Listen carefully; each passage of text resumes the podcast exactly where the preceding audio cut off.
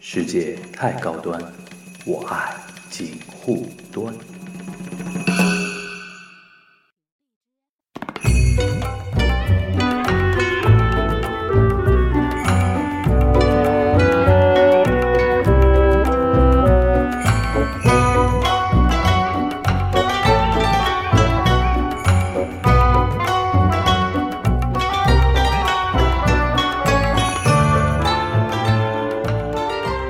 哎，大家好，欢迎收听本周的锦湖端会议啊。先介绍嘉宾啊，沙老师， 嗯，大家好啊，沙老师很久没来锦湖端了啊。嗯虽然我们是那个东阳观察局周周见啊， 对，对然后还有一位嘉宾博乔老师来嗯，大家好，啊。我们这期节目如果把我换成顾超的话，就是 天方乐坛。对对对，那我们今天来聊什么话题呢？其实那个，呃，大家大概能 get 得到啊，因为我们博乔老师在的话，基本上电影啊那种荷兰，要么荷兰，要么电影。荷兰不是荷兰， 很难。上次荷兰那期反响很好的，是吧因为他们说那个博乔老师很有很有种，因为我们博乔老师梗很多嘛。是是是，然后其实我本人是特别喜欢嘉宾一个有一个梗梗特别多的，对因为我是那种自高密呀梗。对对就对吐槽艺吐槽艺 的，我是喜欢做吐槽艺的，但有的时候嘉宾不聊天嘛，我只能做博 gay 了，对， 就把自己逼得逼得不行，对吧？但是那个，然后我们那天配合你非常好，我们博乔老师负责博 gay，我负责自高迷，对然后旁边博文负责笑， 负责颜值的、啊、那个，所以说那期蛮好的。但是今天我们不聊荷兰，今天聊什么呢？聊我们那个博乔老师的那个守备范围啊，那个电影话题啊。而而这也是沙老师的手对，手收不沙老师守备范围，两位是各种那个艺艺艺术领域的都能聊啊。然后我们今天聊什么呢？就是前两天我在豆瓣上看我们沙老师的那个呃一个一个发了一条豆瓣，嗯，然后给某部知名的电影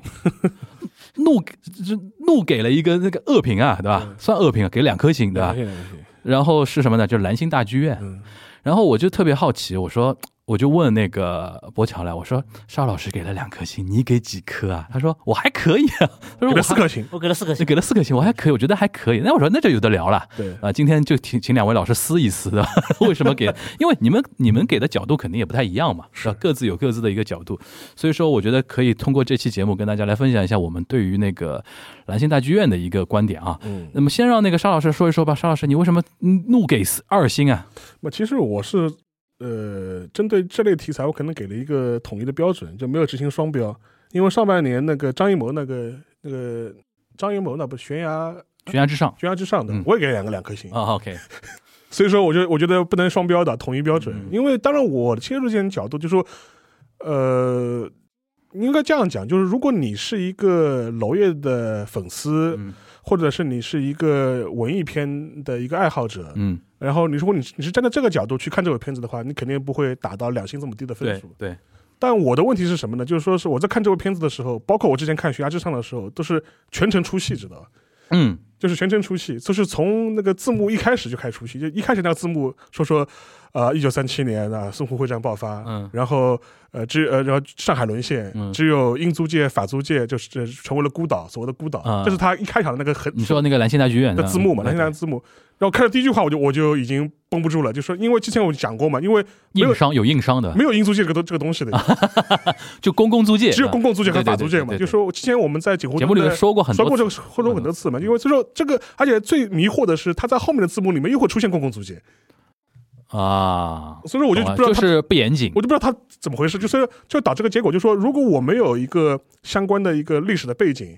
然后我自己可能对孤岛时期的上海嗯也不是很了解，会被误解不是我在我如果我看这部电影的话，说不定我评价会比较好，啊。嗯正是因为我对孤岛时候的上海比较了解，然后有这样一个历史的一个背景，加上沙老师是间谍方面的间间谍问题专家，对所以，说我看这部电影的时候就会全程出戏，知道吧？啊，OK，就就我这哎怎怎么是怎么是这样子的？就是说就这种片子以后字幕就是兼修，或者说那种硬硬伤的那种兼修，真的是要找一些过呃这学者型的人去帮就你是做一做就。是或者就是说我的意思就是说，如果我没有这些背景，我去看这部片子的观感会好很多。嗯那应该除样了讲嗯这个字幕，除了这个字幕之外，别的类似的这种硬伤还能举出哪些例子吗？不是整整体来说，当然我没有看过红影的这个小说的原著了，嗯叫《上海上海之死》的对， 《上海之之死》。然后呃，但是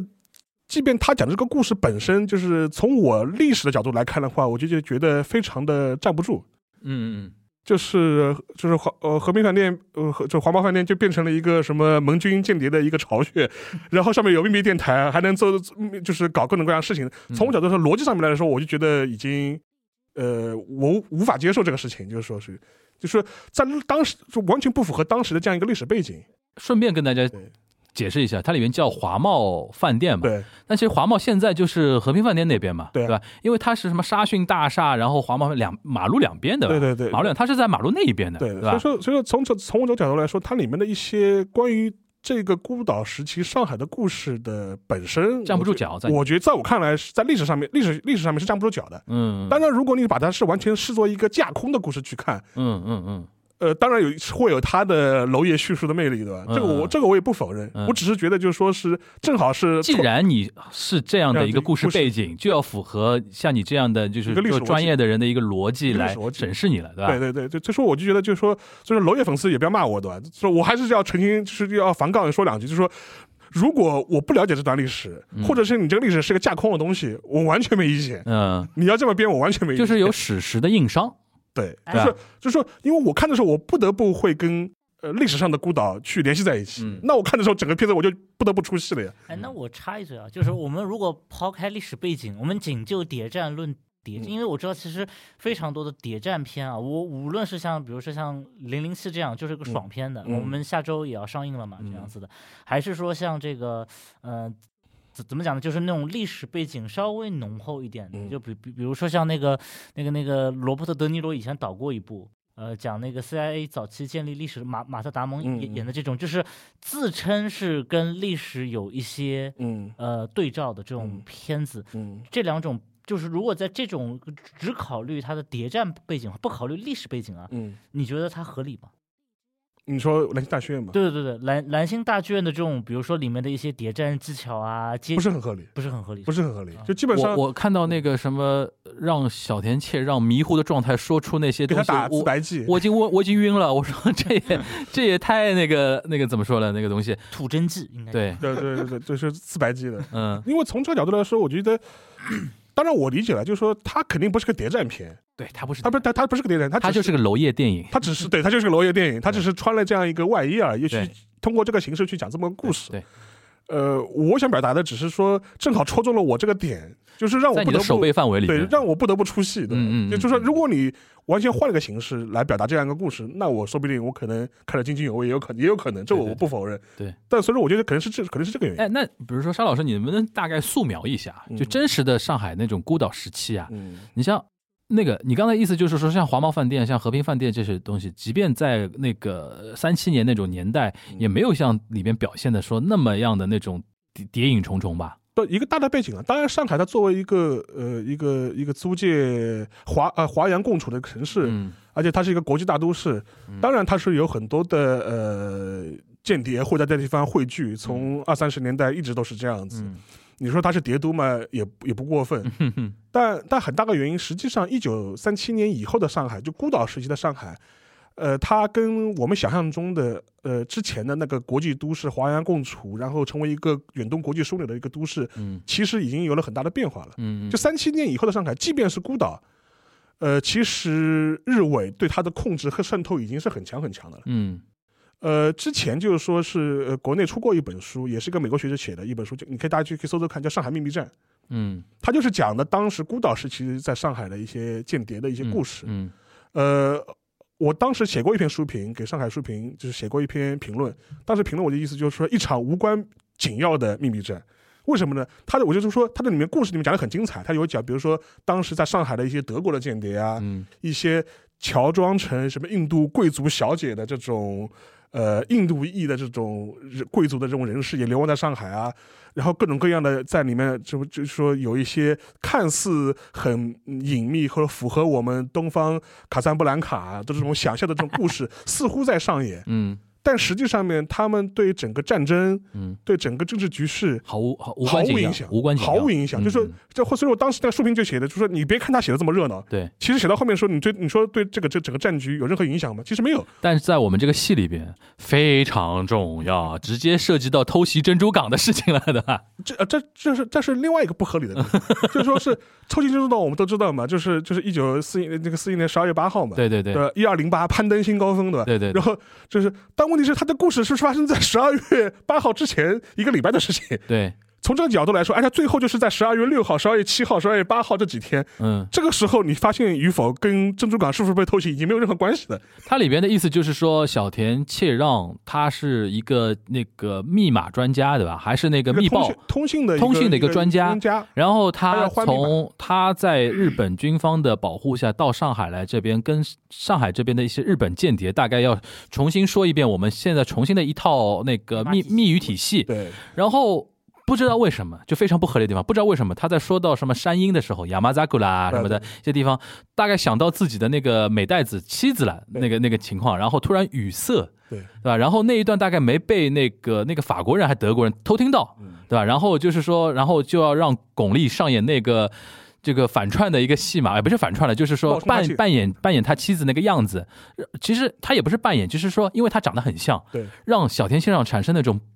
莫名其妙的那种憧迷幻憬，感说说说我的妻子是不是真的就是他，或者怎么怎么呃然后给样他？打那个对吧什么，然后打那个迷幻药的一个针，然后从他嘴里套出来那个什么，呃，什么山鹰到底是什么意思啊？然后也不知道为什么，他明明听到了最后那个大大大的那个大那个包袱抖那个包袱，然后第一时间跟那个法国人就是，呃，巩俐第一时间说了一个假的，说那个地方在那个新加坡，对吧？最后才其实揭揭秘那个底在夏威夷。他一说夏威夷，我我鸡皮疙瘩都起来了。我说搞半天你们是 偷袭珍珠港啊，这个也太那个不那个怎么说呢？那个太太奇幻了，这这这么一个故呃事当然就是这，我先要讲一讲，我娄烨他要表达的一个，他肯定是要表达一种范儿。范儿或者一种寓意在里面。，对，但是我我是还原到，如果是真的是这么个间谍操作的话，你十二月七号晚上告诉我就要要偷袭于珍珠大港，局无无碍没有了，已经没有任何意义了呀。其实对整个事情对对已经没对有对任何对，意义了。所以于我大就局知道无碍。从从从情报和间谍角度来说，谍报角度来说，这个这个工作我不知道意义在什么地方。对就是但是这就是文科生的美好想象嘛。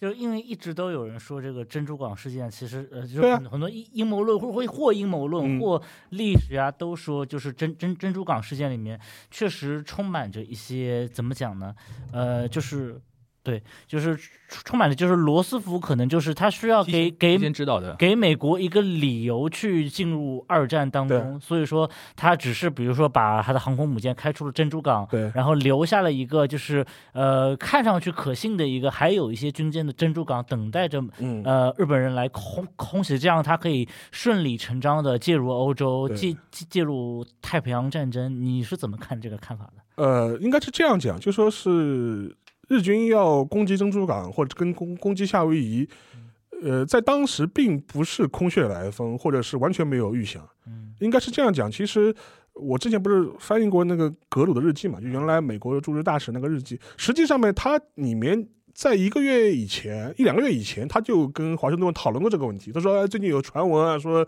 日本要肯定要袭击夏威夷、要啊，动手了要的。嗯袭击夏威夷啊，或者是或者是袭击，就是说是那个菲律宾啊，就说你看，就是沙老师这个一说，其实就显得那 个剧情就很荒诞嘛，对吧？是就是因为当时一直在讨论有这种可能性，并不嗯是说美国人完全没有考虑过这可能性，对，只不过呃，对罗斯福的问题来说，我觉得阴谋论的。呃，概念肯定是他预计到日本人会动手，先发制人，对而且他认为就说是呃，在此之前，只有日本先动手了，美国参与战争才有合法性、嗯合理性。嗯同时，他又认为，呃，美国这样一个它的国力和它的军力是能够承受第一击的，嗯，这是个前提啊。嗯这但是第二点的话，他但他也没有料想到会像珍珠偷袭珍珠港一样如此的严重，嗯应该是这样讲，他有可能会预计到日本人可能会对舰艇冲突之类的，对吧？美呃美军在菲律宾的基地啊，可能才搞一懂搞的，搞一搞，采取一个呃想不到袭日本搞搞了波考大袭的，嗯考袭机，但他也没有想到日本人会在珍珠港造成这么大的破坏，嗯嗯嗯嗯或者是损失这么的惨惨重惨嗯重。死了很多人来的但，这个应该是超出罗斯福的预期的，嗯嗯嗯这个是完远远超过罗斯福的预期的，所以应该这样讲，就是说他已经做好了就是承受日本人第一开枪，枪开开响第一枪的准备，嗯，只不过没有想到这第一枪不是散第一弹枪，不是第一枪，是第一炮， 第一炮啊对来，所以所以说我我应该是这样理解他。所以说从这角度来说，你说阴谋论的逻辑嘛，有它的逻辑性，嗯但是但是有一点可以是可以确认的，就是美国人在此之前实际上是有各种各样蛛丝马迹。和他内部也都讨论过这种可能性的，但完不是一个完全就是超乎想象的事。那在谍战和史实这一块儿，呃就谍战这一块儿的一些史实 bug 之外，你你从你的角度，因为我们沙老师那个研究近代史或者对上海也很熟嘛，有没有一些其他地方的一些史实 bug？就是他有点很奇怪，就是说嗯还有一个就是我们其实要明确一点啊，嗯就是说是一九三九年，就是那个二战欧洲战场就是打、打响之后，啊嗯，就是法国一溃千里，对，所以说，当时的日上海的法租界其实已经是半被日本人控制了。对，因为维希政府基本上是没有任何资本去跟法国人就说，呃，跟跟日日本本人人去去日本人叫不板鸟你的，跟对跟就叫板的。而且当时的，就比如说当时的日呃法属的印度支那，实际上某种程度上是已经向日本人开放了嘛，已经向日嗯本人开放了。所以说，当时的法租界本身实际上已经是半被那个日本人给控制了。只剩下公共租界，所以说也不存在说兰心大戏院是一个。嗯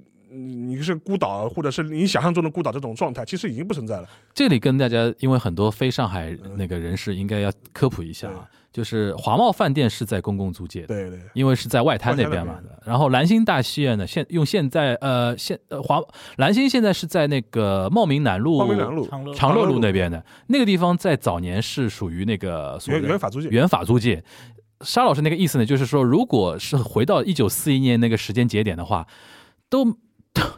就不存在兰心大剧院是一个孤岛这个说法，它已经是被日本人半控制了。半控制了。对就啊实际上，日本人对法租界的那个掌控已经对对是对非常非常非常严密的了。对对对对即便是当时的公共租界的状态，某种程度上来说，当然工部局跟日本人之间会有一些较量，或者是有一些博弈，但某种程度上来说，当时的日本的，比如说呃宪兵宪兵。呃，某种程度上来说，也会直接参与到就是说巡捕房的一些事情去，嗯，他可能也会出现一些重大案件的时候，啊宪兵队也会也可能会出现的，跟巡捕房一起出现的。嗯所以说，就当时的孤呃孤岛，某种程度来说是已经是一种风雨飘渺，或者是已经是一种半消亡的这种状态。嗯所以说，而且还有一个场景嘛，就是在最后二十分钟，当时嗯不是一开始就是呃小天这样的什么日本同事说带着带着兵带着枪要杀进那个黄毛饭店嘛，嗯一开始还被挡到门不让不让他进嘛。嗯呃呃呃，即便出现这样的情况的话，呃，就是皇马饭店也好，或者当时的工部局的巡捕也好，是没有任何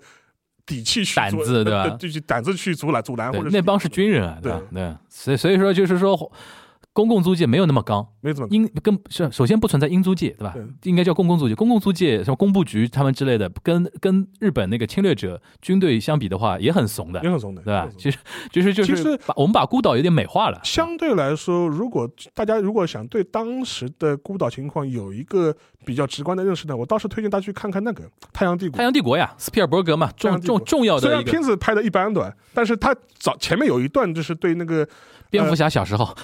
就是贝尔贝尔啊贝尔小说，就是就是大家可以看看，就是在那个珍珠港事件之前，嗯，就是呃，租界正式被日本人占领之前对，当时的这样这样一一个片段，一个瞬对间，对，就一点点，又一点点。对对对，哎，其实还有一个就是那个诺诺贝尔获奖者那个石黑一雄，嗯他原来参与过一个编剧，就叫做就是讲上海的，然后嗯他有两部，他也写写过一本书叫《上海孤儿》，但这两个其实没有什么直接联，就是他的小说和电影几乎是两个事情，就是虽然都是关于以中国为背景的嘛，这样子嗯是。然后那个电影还是请了拉尔夫·费因斯来演的，哦对，嗯请拉尔夫·费因斯来来演的，然后也是表现的那个时候风雨飘摇的一个状态。反正我看到后面应该是很多士兵就进入歌厅舞厅，横冲直撞，然后对嗯这样子，对。那沙老师除了历史 bug 之外，你再聊聊电影本身吧。电影本身的话反，正我就听你说那个镜头太晃的， 电影本身第一点就是我们都知道娄烨的镜头肯定是晃的吧，对对对那，之前那一部什么呃项羽呃项武项呃呃，像雾项像雨又像 风，啊。没有踩没有没有，是是风中有啊朵就有朵云云。我们脑子里为什么 又有这个名字？ 我正好在看 iPad，就没想这件事情。 啊，就是那个呃彩色手摇我还能坚持，嗯，就是黑白手摇实在是扛不住，太太晕了，对吧就？黑白手摇实在是太晕了，就是嗯因为它那个明暗对比过于强烈，而且它有的时候是黑，整个屏幕是黑掉的嘛，然后一下就啪又一下又是很亮，对这个比彩色还要扛不住，对对对，这是这是这是第一点，嗯这个这个是生理上不是的，嗯扛不住。还有吗？还有一点就是说是它有里面这个，还有一个是它的一些角色的选择，我觉得很奇怪。嗯，我我一直对赵又廷的这个角 色选择非常困惑。呃，怎么说？你你具体讲讲，你觉得赵又廷那个就是怎么说？觉得比较违和在哪里呢？ 呃，第一个就是说。 他的整个一个角色的形象嗯，跟巩俐在一起，你们不觉得违和吗？母子恋对 吧？这是第一点。第二点的话，就是说赵又廷他整个里面的一些角色的一些表现，似乎也跟这个剧的其他角色就很格格不入，嗯我就不知道为什么，就这而且特别明显，就是这 赵赵又廷的演技很像汤唯，就是天然的给你一种疏离感。哎呦，这个讲法好高级啊！就是说就是看不出黑就粉就融南面黑融粉南融面融不进去，对吧？是这个意对，思。啊嗯我觉得赵赵又廷，当然我我其实一直也不反感他演的什么类似于像狄仁杰这样的嗯角色嘛，这样子。但是就是我们刨除一切原因，我我觉得，嗯，就这这，我觉得这就是赵又廷就属于这样的人，就是你很。就作为我个人来讲啊，我嗯很难恨得起来他。就是我觉得这个演员也蛮努力的，也嗯蛮认真的，嗯然后资源也蛮好好的，嗯然后你方方面面你觉得，呃，人物也蛮正面的，至少至少呈现出给公众的形象是一个还蛮正面的形象。嗯但是如果从演技上来看的话，他跟他同期的像阮经天这样的演员来讲，嗯他确实就是说很让你感觉到，就是他他在有爆发力的时候，你感觉就是吼叫派的，就是就属于那种。输出靠吼，对对嗯对，输出非常靠吼的一个，然后演演技呢缺乏一些层次感，就不够天才呗，嗯、没有到天才那个，哎不不需要跟天才去就比的天才这种度，不够，对吧？对对对，能能力不够嘛，嗯对吧？因为他好像也不是学表演出身嘛，对的，对吧？他爸爸虽然是一个演艺人员，但是他是他是那种正正经经好孩子，对的然后中间突然那个又来到那个演艺圈的这这这这种感觉闯入者，的对。那我们从话题要从沙老师这边到我们那个守备范围的那个哦好呃的博乔老师这边来，嗯啊就是你为什么给四星啊？嗯、首先我觉得从电影的角度上来讲，当然沙老师说这个电影会有看不清的这种情况嘛，就对嗯是比如说黑白手摇，但是我们要知道，就是娄烨在今呃今年还是去年年初的时候，他对另外一部黑白电影给予了非常严厉的评价，就是这个罗马。啊，罗我马们，知道啊那个对墨西哥墨西哥三杰墨西哥导墨西演哥的导阿方索对卡隆嗯那个对罗马，他为什么对罗马给了评价呢？就是罗马虽然是一部黑白电影，嗯呃，他当然了，罗罗马要要，如果大家没看过罗马的话，要强调一下，就是罗马讲的不是罗罗马。马对 而是墨西哥，它有一个区，就是墨西哥城，它当时有一个区叫罗马区。罗马对区对对对对对，它讲它其实讲的是阿方索卡隆小时候的成长的一个环境嘛，对对对，小时候的一个故事，又跟墨西哥当地的一些政局啊、背景啊，包括里面的那个女主人公其实是他家的保姆嘛，嗯就是他的他以前的一个像叫姆妈这样子的一个人的一个关系。然后他认为为什么呢？就是我们这几年其实出现了太多的黑白电影，包括像我们之前知道的这个这个 Justice League，然后这个还有那个正义联盟，还有那个曼科，对对对，而曼科是什么？就费奇，费奇是什么？大卫费奇他们是大大卫芬奇是大卫芬奇，大卫芬奇，呃，大卫芬奇是哦，对曼对对，克大卫芬曼克奇呀是，对对对曼克，有那么一部电影是讲那个那个一个一个剧作家的，就还有是什么大大艺术家，对对，还对有吧？大艺术家有一点例外，我们对之后会讲到，嗯就就是这几年就包括还有像那个《疯狂的麦克斯四》，其实也有黑黑白版，嗯对包括还有像这个《寄生虫》，《寄生虫》其实也有个黑白啊版，。就是黑白版有的，黑白版的，而且就是哦据说导演本人本来是希希望是主要以黑白版为主的，嗯就嗯是封俊浩是希望以黑白版为主推的，嗯然后包括《疯狂的麦克斯》也是说是黑白版更加这样子的。嗯然后 为什么就是娄烨，包括还有很多导演对现在的这些黑白版，当然在他们看来是伪黑白版，嗯会有一个非常强烈的反感。其实主要原因是因为这些黑白版其实并不黑白，其实是更是黑清晰黑白版，嗯就是他们的黑白版锐度非常高。嗯对能就是你能看得非常清楚，它非常像是我们现在就比如说你拍了个彩色照片以后，嗯你做成黑白的那对种对感对觉，它你的似乎看得出色 差，对你能看得出非常明显的，而且跟我们印象当中那种那种比如说老片子的那种嗯黑白片，你很多地方确实是有一些互它的这种色色彩的这种就是这种梯度感不是那么强的这种黑白嗯片有非常。不一样的感觉。嗯而娄烨所批判的，其实是认为现在这种黑白片是一种伪黑白片，嗯，他只只拿黑白片做个噱头，嗯但他其实还是像只是黑白，说说难听点是黑白的彩色片。嗯然后呢，娄烨呢，当然他他的这个黑白片追求的是一种真正意，他当然他自己认为的黑白片的一种质感这样子的。嗯但是黑白片在早期，因为我们知道黑白片的时代属于说古典好莱坞的时代嘛，嗯那可能就是从最早的黑呃最早的黑白片，可能最后一部黑白片就是像那个比利怀尔德那个《桃色公寓》这样，它嗯可能是最后一部比较主流的黑白片，在奥斯卡上还能拿奖的，可能是到六六十年代。中中后期，然后嗯七十年代初这样子，然后之后就几乎进入了彩色片时代了，这样子中中间其实是有一个交叉的这么一个嗯过程，这样。那么娄烨他所追求的黑白片可能更偏向于古典好莱坞，但是古典嗯好莱坞的那些黑白片，它有个很大的问题就是当时的机器都很重，又是胶片，所以很难进行手摇式摄影，嗯，所以以说它的。啊，我它懂了，对它的载体是很老的黑白对片，但但是它运用的技法呢是类，比如说类似于从《刀刀格玛九五》以后嗯比较流行的这种手摇式摄影，这个里面我觉得确实是存在一个很多新的，比如说特别是寓意新的体验吧，新的体验，比如嗯说用以用手摇式电影为主比较著称的，除了就比如说丹麦的温特伯格啊，包括拉斯冯特利尔啊这帮人，然后到比如说像前两年也比较火的像《索尔之子》，也是一部戛纳影片，嗯嗯对对对，全片镜头就是把镜头怼怼到人脸上去拍的。嗯再到一些，比如说我们说比较酷炫的，像保林格呃保罗格林格拉斯，就是拍《谍影重重三》呃，其实应该对叫五部曲，他拍了里面四部，四一部二三五，然后四是另外一个导演拍的，就扑街了，对对对， 四是那个编剧拍的，对，这就样扑街了。嗯这样，然后 这些片子都是彩色片，嗯而且他们都是在一个。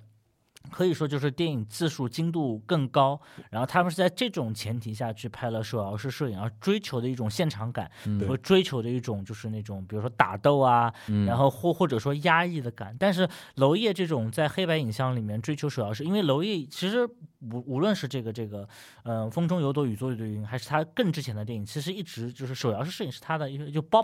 包括一些咦它呃的一种独特的是那个视觉风格，世界或风者它的对影一像一风种格一种这一样种一种一种认知吧，一种标签吧，对对是的吧？是的然后这个是他从他第一部开始嘛，因为因为这个所谓手摇式摄影，其实跟这一系列的这种导演风潮是有关的，就就是因为比如说中比如说中国早期的独立电影，它就是没钱的，嗯就是没就是可能要打一枪换一个地方，就是要尽量的缩减呃那些精工细作电影所必须要有有的一些呃，就比如说他要。拍拍摄进度很慢，他嗯就是要追求快，能在最快最短的时间里面把一个片子拍完，所以才嗯会有手摇式电影。嗯那在欧洲呢，可能就是为了追求革命，他要为了跟其他那些主流导演不同这样子的，所以才会有这么一种手摇式摄影的风格。娄烨说白了就是娄烨这个片子，因为必须得跟大家坦白一 点，这个片这片子我是在电脑上看 的，啊哈，对，就是他就是前几个月啊，那你没有享受大屏幕晃晃的感觉？对我其实就是在想大屏幕上是不是会好一点，但看来好像并没有，妹 妹，因为我是感觉是不是在大屏幕上它的晃动的晃动感会让你稍微舒服一点点这样子，嗯但是好像似乎并没有。但是我本人是觉得娄烨的这个片子，他就而且这个可能跟我一个心理预期有关，因为他一九年的时候应该去参加了威尼斯，对，然后在威尼斯结束以后大获差评在啊，场刊上评价是非常差的，嗯所有的记者可能是抱着一个很高的期待，因为娄烨娄烨加嘛，巩俐对吧？就是因为娄哦烨巩俐，我巩俐妈在呀西方的那个那个美，受欢迎的程程程度你是嗯很难去想象。对对据说当时是有非常多那种影迷，而且不是说年轻影迷啊，嗯是那种五六十岁的影迷，对，就是举着那种什么“我爱你”巩俐的意大利文或者英文，就站哦在、呼呼呼呼站在那个，就他当时在威尼斯的利多岛，应该是在利多岛嗯上那个电影宫的门口，就举了很久，就等巩俐出来，希望巩俐能看到你。就是我是听到很多现场的记者跟我描述了非常多那种细节，就是欧洲那个年代的影迷，就可能是看着红高粱、红高粱、大红灯笼高高挂对啊啊大什么红的高挂这一代的影迷是对巩俐极度膜拜的，就很膜拜，很嗯很很很很膜拜，所以巩俐加娄烨这个组合，当时在那边是有非常高的一个期待值。期待值拉满，对，但是嗯最后影片呈现出来，就是你想，你如果是个中国人的话，嗯特别是如果你如果不像比如说像沙老师是这个上海史方面的这种专家，或者说你对上海谍战时期、孤岛时期的这些历史背景很了解的话，其实你是会看得有点懵的。就是这帮人在干嘛？就是嗯如果对特特别是你我们我们身在上海，或者我们对那个时代的历史很感兴趣，我们觉得说法租界、公共租界是好像是常识性问题，嗯，但对于普通的观众，尤其对于外国观外国众观，外国观众来讲，他不知搞道搞不清楚你们这对关他系，搞不好怎么怎么突然来日本人了？对诶怎么又一个法国人了就？是怎么又一个什么讲德语的对来怎么了？这些人敢跟日本人刚？就是其实你是 不太了解这些历史背景，而且而且就是哎，不是被占领了吗？那为什么日嗯本人好像跟面对这些外国人的时候还是颇有忌惮？对对就你很难理，包括其实我甚至感觉你你你甚至面对很多中国人，你你说难听点，你你你如果让我们父母那一辈，他本人并不是那种上海方面的专家的话，他其实也会看得很懵的。对，所以你你说这个东西放到，而且我甚至很怀疑很多老外有没有看出来说进攻夏威夷是珍珍珠港事件 的这这这，我觉得是是的呀。你是的，哦一，一个老外他看了这么久的片子，又那么晃，因为我中间是他是什么呃礼拜六什么行动嘛，嗯对，然后中间我看到中间，我说礼拜六是有什么什么梗嘛？然后我还查了一下，我说一九四一年那个，后来我确认了一下那对个对偷袭珍珠港的那个时间，我而说哦，原来且是这个你意对思。于中国人来讲啊，中文和日文分得很清楚，嗯小田切让和他们可能都赵又廷都分不清但谁是对于一日个本人，对吧老？外来讲的话，中国人和日本人讲 讲的话，他他在他感觉是是差不多的，嗯长得又差嗯，差不多，话又差不多，而且必须必须要说，最后那二十分钟在兰心大剧院的那对个那个枪枪战太乱了非太常乱了混乱的嗯，太而且乱又了暗，本来就暗，然后又黑白嗯片，更然后整个是，而且他们还分不清一点重庆、南京这种事情。是的，是是的。的，对，他看不出王传君这个角色跟黄向立这个角色，他们是两个阵营的。对，对于我们来讲，我们当然知道，就是这个国军啊，然后对包括我们比如伪说军嘛我对们吧中共的还对可能还有一些间谍是对对潜对伏在这边的，对对对然，后还有日本人啊，但是在老外看来，这就光是这三波人对就他晕来了讲，就全晕部了是东亚人，对，对而且镜头又那么晃，这样对子，所以你的意思就是说，威尼斯当年一战是非战之罪。对，我觉得啊是非战之罪。嗯然后，OK 所以说，因为他的预期比较低嘛，啊所以我看的时候呢，当然我肯定不像沙老师这样嗯这么懂这个上海孤岛时期的这段历史这样的，嗯但是基本上我还是大体看明白了。嗯，在剧情明白的情况下呢，然后我看电影也比较认真，这个其实也跟我们现在的观影环境有关系，对就是呃。我和我的很多影评人朋友，其实我们聊过很多次，就是现在为什么观众对于一部电影的评价会出现极差非常大的这种情况，嗯会很两极化，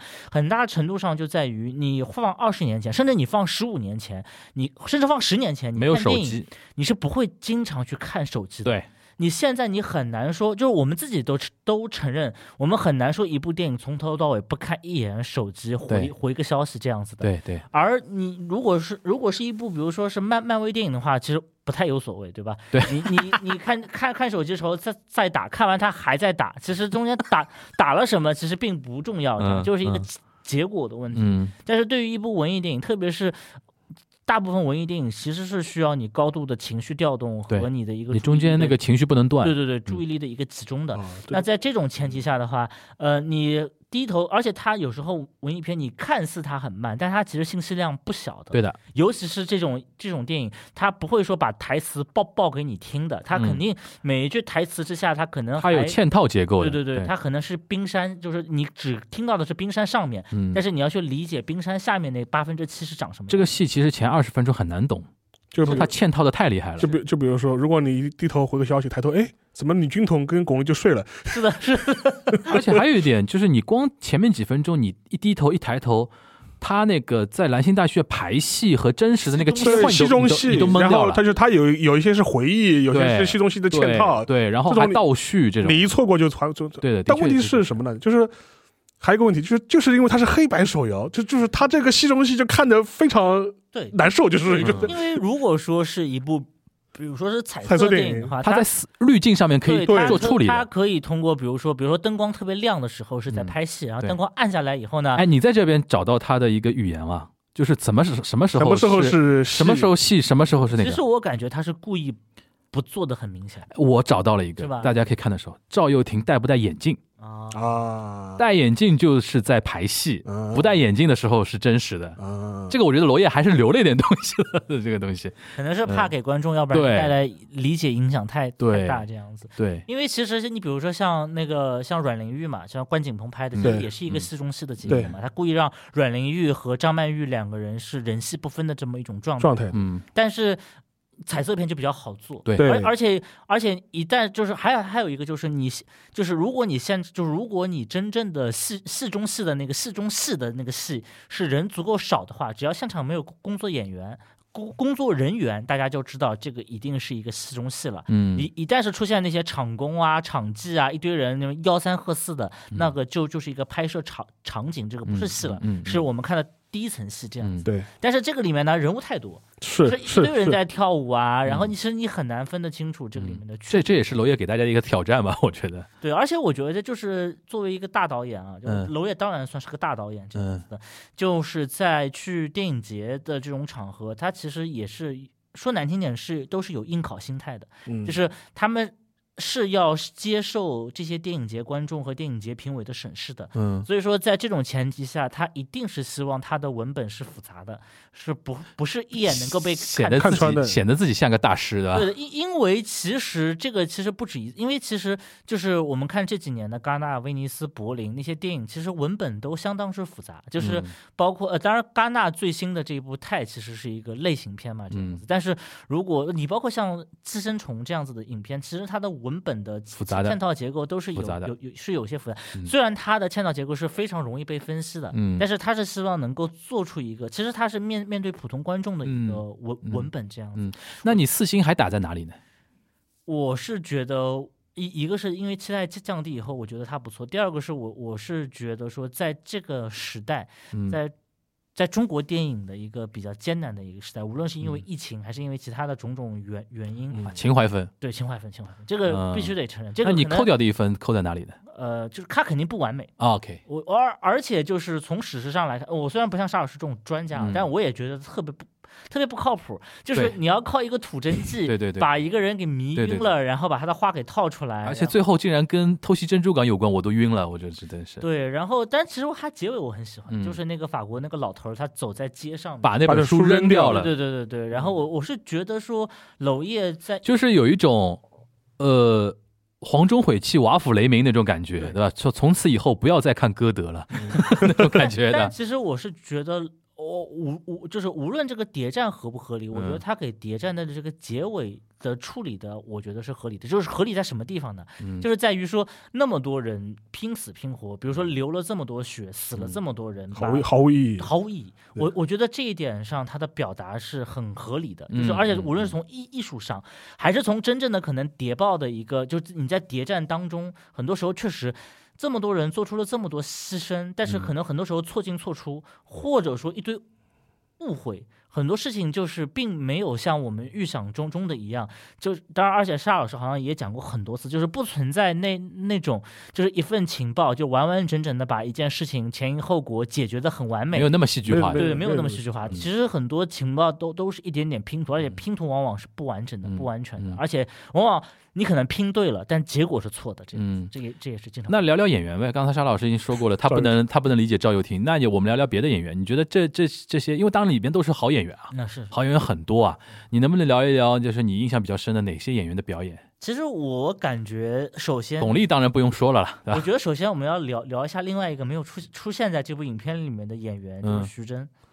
啊。徐徐峥去年哦哦，哦在十三幺我的我时想候，我我想我想啊，对对对对你说对，他反复的跟那嗯个许知远强调了说：“我靠，我好想跟娄烨合作，对我怕他看不上对我，他那觉得我太个商业了。呃，是去年还是前年了，嗯好像是那个他那个徐峥接受许知远采访，嗯然后他把许知远带到他自己有参股的那个日本料理店里面嘛，嗯奈良本嘛，对吧？嗯然后几杯酒下肚，开始讲真话了。嗯，那个许志远说：“你现在有还有什么一些想法和目标和遗憾或者什么，你都可以分享嘛。”然后许志远说：“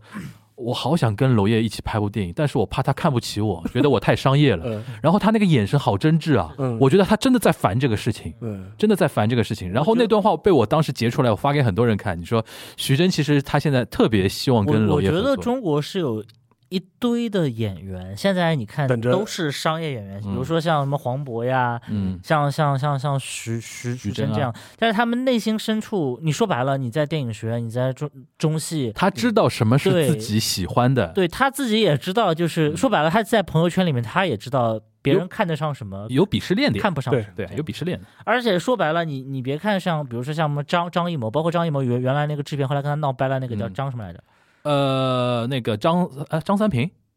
不不是那个叫那不是什么那个韩三平，韩三韩三平，平 你张三你你平误解我，呃误导我，就操是！那个就是就就韩野嘛，对吧，三野不是三爷不是三不是爷，三啊呃野吗？是张那个姓张的那个反反正是中间有一个藕断的，对吧？把他坑了的那个人啊这样子的对他他们就说什么呃哎柏林算什么，戛纳算什么，我们当时都去过，都玩过呀，这都不嗯我们玩剩下，就是他当时他对贾樟柯喊话嘛，因为嗯贾樟柯《三峡好人》正好是跟那个张张艺谋的那个《满城尽带黄金甲》是同一天上映嗯嘛，嗯这样子。然后满满城还是十面埋伏是同一天上映，反正两边在喊话这样子的。嗯然后你别看这些人现在说的这个样子啊，但是嗯其实，呃，反正我听到的一些消息。我我们国家的某某一些参加过这些三大节，甚至在三大节上拿过大奖的导演，嗯 现在回过头来，还是仍然非常想参加回三大节，但是嗯三大节其实对他们是有抗拒的，一个是活儿不好， 一个是活儿不好，嗯然后当然我们太可以伤人了，嗯对对对对，我们可以待会儿可以掐掉这样子的，然后没事没事对没事，然后一一个是可能活儿不太好，第二个是呃，现在他们也回过神来了，就是三大节在商业上也并非完全没有价值。对就是三大嗯节嗯嗯帮你在你的海外销售上，特别是在某一些、你的你说的。的是国内某些大导他们回过神来了，就对三大节并不是说只能是赚吆喝，不对对吧可能在 N 多年前，三大节对他们来讲的话，三大节能给他们带来的经济收入是有限的。嗯，对现在其实很大，对，现在其实国外的市场也发生了一些变化，特别是如果你在国内足够控制成本的话，嗯其实你在三三三大节上还是能赚到通过海外市场。我都不说国，外了，你在国你在海外拿个三大节的奖，这个片子再在国内放的话，基本上就要加个零了，那个票房。呃，最明显的其实是《白日焰火》。对啊对对，《白日对啊焰火》当时所有的人都觉得这是一部一千万左右对啊级别的电影，对啊但，是三大节播完以他后，拿的是那个威尼斯对吧？不戛纳是金熊。啊，金熊 OK，而且拿的是金熊的最佳影对片和最大影帝奖嘛最大和奖影帝，他对拿这个拿了两个奖，对这样子的，是的。然后但是呢，也不完全。你比如说像那个那那年那个王小帅那个第九天长嘛，嗯，地久天长，影帝影后影帝影后双料，对双双料，但结其果实也呢就还好对票房其实也就一般这样。嗯，那这要看人吧。你贾樟柯海外不是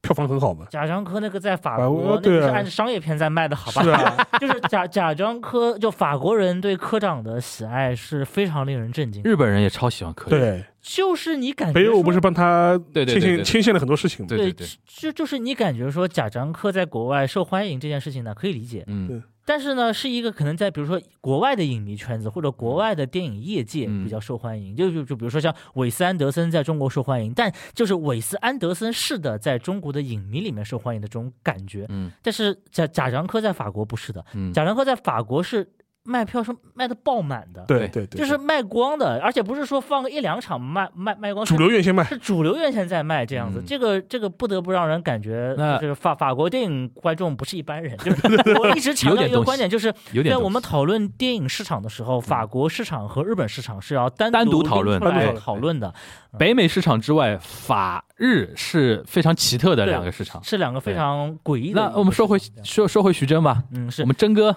对我，所以我我觉得说这些，就是我觉得徐峥也不傻，他为什么不说贾樟柯？他为什么不说王小帅？他为什么不说毕赣这样子的？嗯就是娄烨他身上的那种电影，就是纯艺术电影的气质，我觉得是保留的最完整对，而且对它的对延续性是最好的。对的对的，从推呢，就是从早期什么紫呃什么苏州河，到后来一些不能说的电影，然后到然后你你可以把它删掉这样 的啊，然后嗯没到事，可比如能到说到我可能说，对，到比如说像紫蝴蝶这样子，嗯然后最后再到推拿，他在推拿推的拿时候，我真推的拿是，哎太好了，我的对妈呀，而且我拿我拿过推拿的那个金熊奖的那个奖杯，是吧？因为在我当时供职的影院做过活动活动。嗯所以我看到过曾健的那个最佳摄呃啊最最佳摄影应该是金像奖吧，嗯给了一个奖的一个一个奖杯，还有一个是金熊奖的一个什么奖？哎，金熊奖当时他没有拿到那个最大的奖，他没有拿到金熊奖，他拿嗯拿另外一个奖，但是你你有举过那个奖杯，对对对，嗯我有举过，我我看过，然后那个哦，真的很重很重，我就是你的的意思就是说，娄烨还是就是说像徐峥这样的演员，他脑子里还很知道哪对些导演而是真的艺而且术我导觉演。 得很多演员其实醒过来了，就就是说醒过来，嗯对，应该是这样的。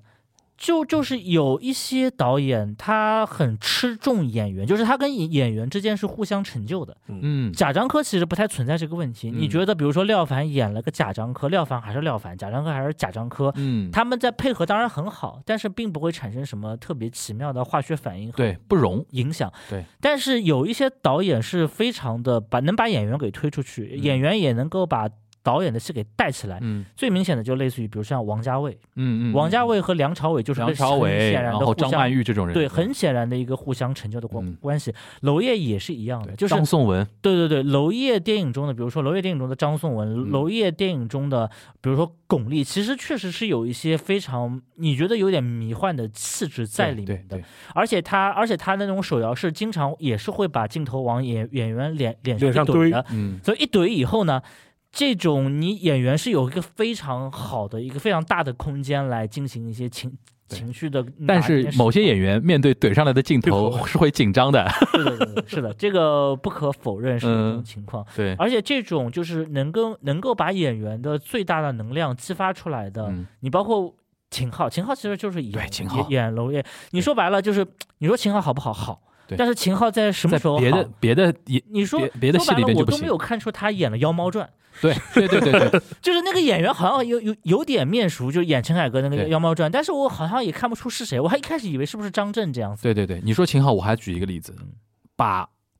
就是把黄轩拍的最好 的就是娄烨的推拿，是的，嗯是的，是的。那个黄轩就是所只以此一份儿，我觉得就是导演，你不能说这个导演很会调调教演员。我、嗯我听说娄烨在现场跟演员交流，其实并没有那么多。。对对对他，更多的是跟他自己团队的人的一对些对交流对，但是就是在他的这种电影语境里面，他能把演员的，我不是说其他导演不好，就是嗯每个导演有自己的风格嘛长长项。对对。你比如说有些导演是擅长符号，对吧？对。然后像但是有些导演喜欢聊戏，对对对啊，对坐着就跟你磕唠半小时砍嗑，大砍大是砍，然后把你砍晕了，对吧？是是是，还有一些导导导演是喜欢虐待演 员嘛，对吧？对把你关在小黑屋里面对关很久，突然把门打开这样对子的对。对，然后，但是娄烨其实是我不是很也很奇怪，就是在他的电影里面，你是个好演员的话，你能最大程度的发挥好自己。像张颂文的那个《风中有朵雨做的云》是对最明显的。一下子火了嘛，虽然我对张颂文这个演员本人是有一点点看法的，但是不得不承认，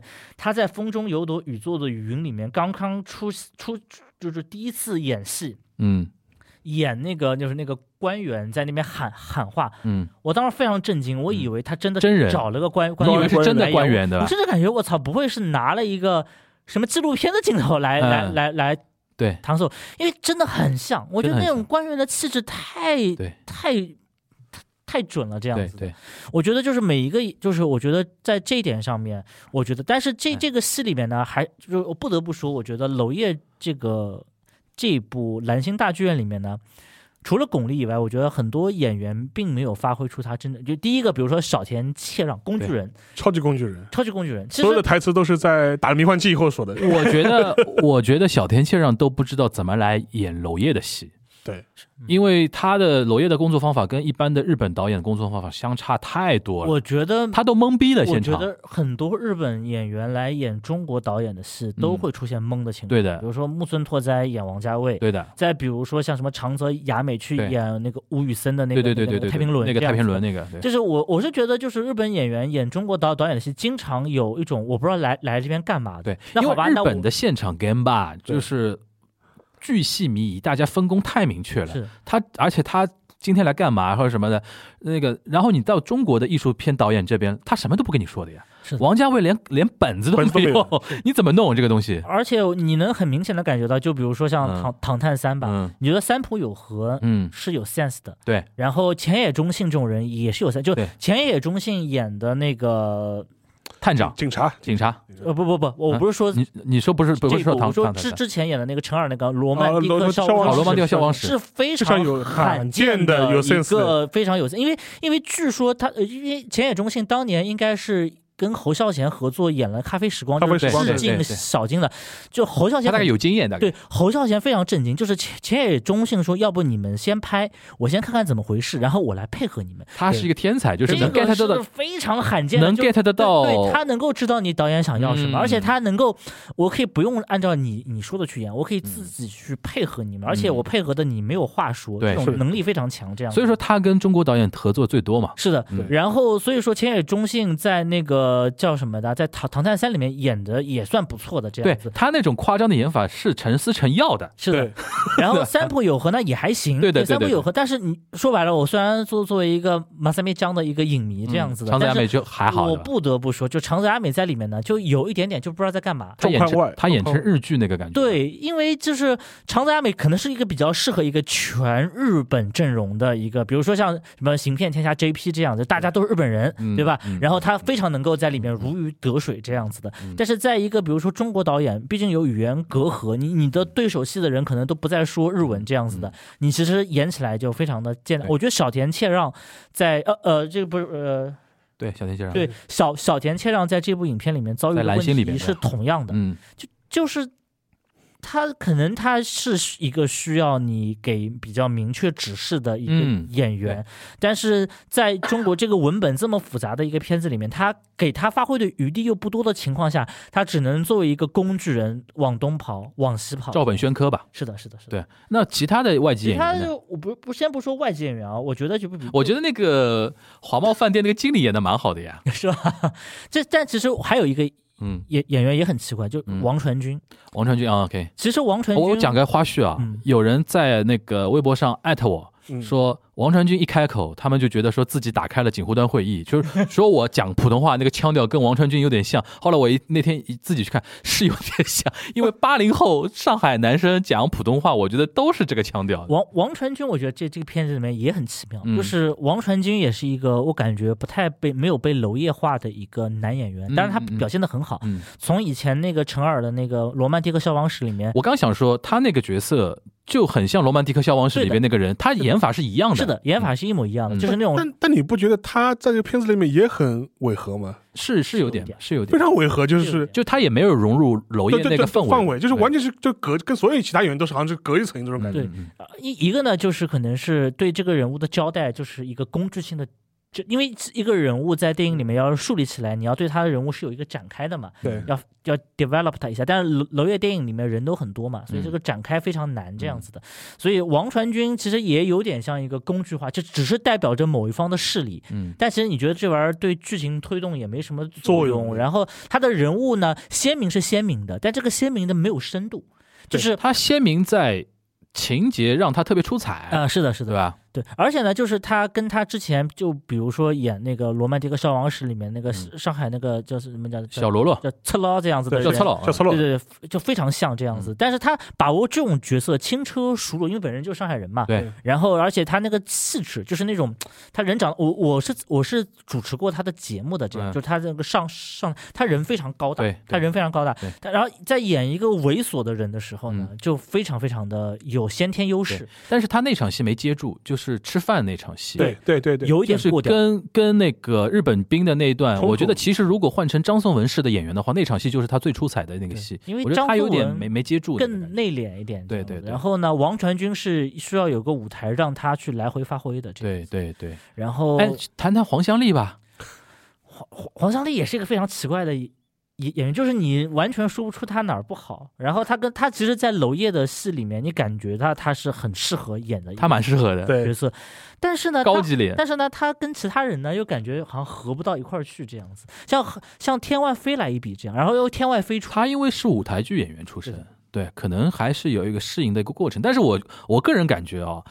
他以后可能会成为娄烨的常客，是是对吧？是是有这种可可能性吧？是，我而且我觉得就是娄烨，就娄烨也是有那种固定班底的对感对对觉嘛，就黄香丽一看就感觉就是她特别娄烨。特别娄烨，非常的我个人除了大家评论的这些点之外，我是那天看完之后，我跟博晓友说，我我是蛮喜欢这个电影的调调的，氛围，呃嗯尤其中间有几笔闲笔嘛，最有印象闲笔是那个呃，有一天早晨清晨的戏，然后那个华茂饭店那个外国总经理去到处巡视嘛，嗯中间给了几个空镜头，是给到那个上海的一些街景嗯啊、天台的一些动呃一些街景，还有就是那个洗衣房的几个啊几个镜头。哎，我说哎，这个范儿就特别有那这种个感觉，我就是觉说我觉日得常的感的同时，又是那种高度紧张的那种谍谍战那种范儿，我觉得有点这种 get 到了。而且我觉得，就是拍这种电影会有一个蛮明显的一个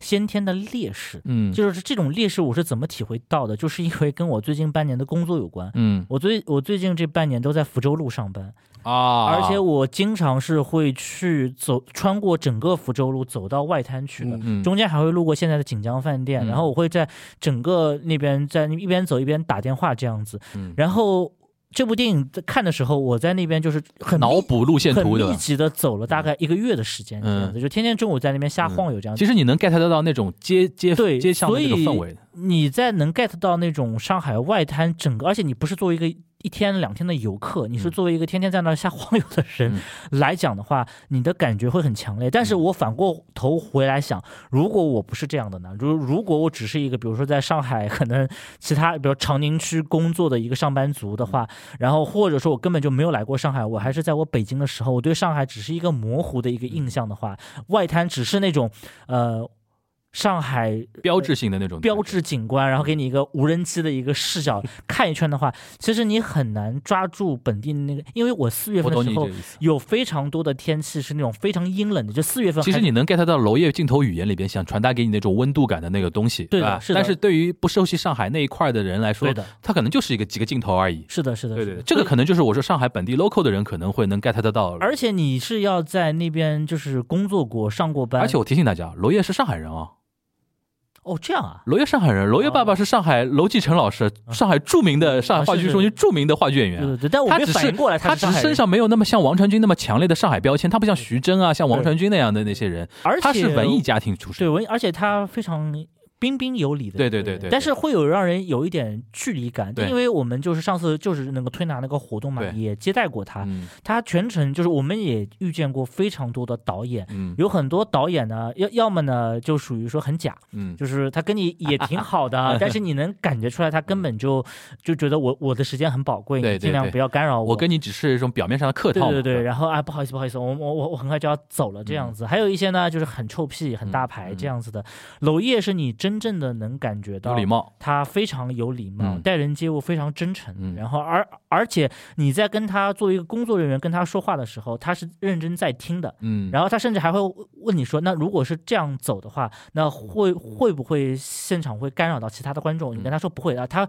他是会有这种考虑在里面的。他是一个非常温文尔尔雅的一个嗯人，这样，而而且你甚至感觉他在整个剧组里面他挺疏离的，就是对嗯因为他来的时候是一个团队嘛，对有有演员，有摄影他。懒得管那些巨细靡遗的事对对情。对，然后甚至那个那个梅婷的老公曾健，因为嗯是他的摄影师嘛，对也来了这样子的，你能感觉到就是他就是一到现场吧，他就窝在一个角落里对面。对对对，他永远给人家窝在沙发然后上你的感觉。你不不在意的话，你发现不了他，他也对不跟你交流，他也不对说话，他就在在里面。你问他什么，他都很很很有礼貌。你说罗老师要水吗？他说不要不要。啊 然后对，然后然后然后你跟他说什么，他就很认真的在嗯听你说。嗯他而且他就而且我们当时还接过他其他的活动，他是一个非常有。